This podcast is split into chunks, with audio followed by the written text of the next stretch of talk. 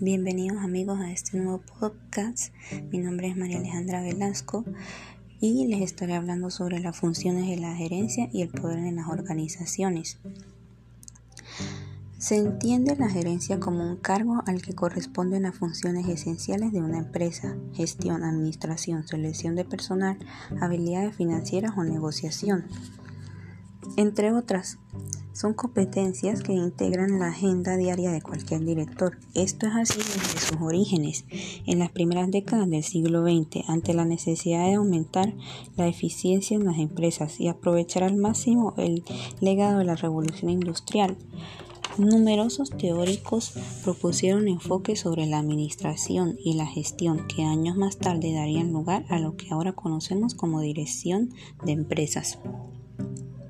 En ese sentido, hubo básicamente dos enfoques, el norteamericano y el europeo. En el primero se destacaron las aportaciones de Harold Kunz y Cecil O'Donnell. En el segundo el trabajo del ingeniero turco Henry Fayol. No obstante, Fayol es el que ha tenido una mayor incidencia en lo que ahora conocemos como labor gerencial. Su principal contribución fue la sistematización de dicha función y el haber definido una serie de principios que han marcado en gran parte el enfoque empresarial vigente en nuestros días, con el objetivo de aumentar la eficiencia en las empresas y dotar a la administración de bases científicas, Fayol publicó 14 principios básicos de la gerencia, los cuales son la unidad de mando, la autoridad, unidad de dirección, centralización, subordinación del interés particular al general, disciplina, división del trabajo, orden, jerarquía, justa remuneración, equidad, estabilidad, iniciativa y el trabajo en equipo. Pese al cambio de escenarios y la aparición de nuevas herramientas para la gerencia de empresas, muchos de estos principios siguen vigentes en la actualidad. La idea de Fayol puede resumirse en una sola frase, elaborarse un plan y asegurarse el éxito es una de las mayores satisfacciones que un gerente puede experimentar. El poder en las organizaciones. Todas las empresas persiguen objetivos, metas y tienen planes que cumplir. Para ello es necesario que utilicen un sistema de coordinación y control basado en el poder y la autoridad que representa cada puesto de la compañía. Dentro de la organización se presentan diferentes situaciones que necesitan del control y regulación del comportamiento de los individuos dentro de la misma. Conceptos generales conciben la palabra poder como la facultad para hacer algo, la capacidad de provocar ciertos efectos, el estar capacitado, la reunir las condiciones para hacer lo que decimos, entre otros. Desde el punto de vista de poder dentro de las organizaciones, podemos hacer referencia a las palabras de Henry Misberg, quien concibe el poder como la capacidad de influir sobre el comportamiento de los agentes en las organizaciones. Algunas características para el entendimiento del poder son el poder es concebido como la base del liderazgo, es la manera que tiene un líder para ejercer su influencia en los demás. El poder no es lo mismo que la autoridad. La autoridad la delega el puesto de un nivel superior.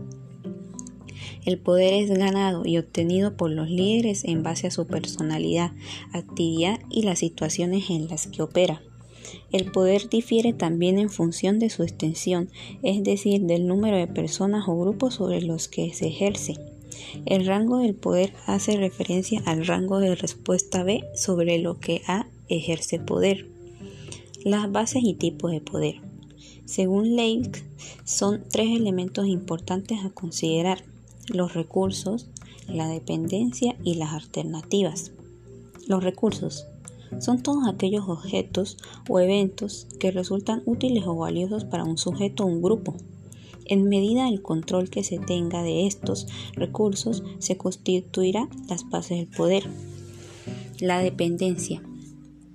El valor del poder de los recursos solo está garantizado si el sujeto o grupo que aspira a conseguirlos tiene también una elevada experiencia de ellos o dependencia de los mismos y no tiene otras alternativas disponibles. Las alternativas.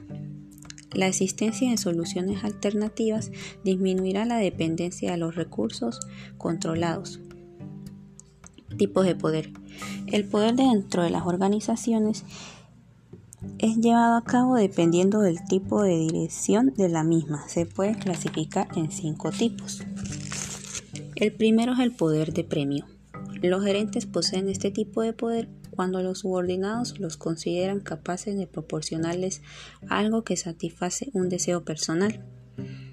El segundo es el poder coercitivo. El gerente adquiere o quiere o se considera autorizado para influir castigo, que puede bloquear la satisfacción de una necesidad. Tiene esta clase de poder. El tercero es el poder legítimo. En este caso, a los gerentes se les considera con el derecho de ejercer la autoridad, porque ésta es propia de su posición y muestran cierta diferencia que puede denominarse poder legítimo. El cuarto es el poder del referente. En este poder se presentan a los gerentes cuyos subordinados se identifican con ellos o los imitan. Poseen lo que se llama poder referente. El quinto y último es el poder de experto. Los directivos, cuyos subordinados los ven como personas con conocimientos que pueden ayudarles a satisfacer sus necesidades, poseen esta clase de poder. En conclusión, un buen líder o directivo debe combinar de una manera interactiva los diferentes tipos de poder dependiendo de la situación a la que se someta. Cada uno de los tipos de poder presenta diferentes repercusiones sobre el rendimiento y satisfacción de los empleados.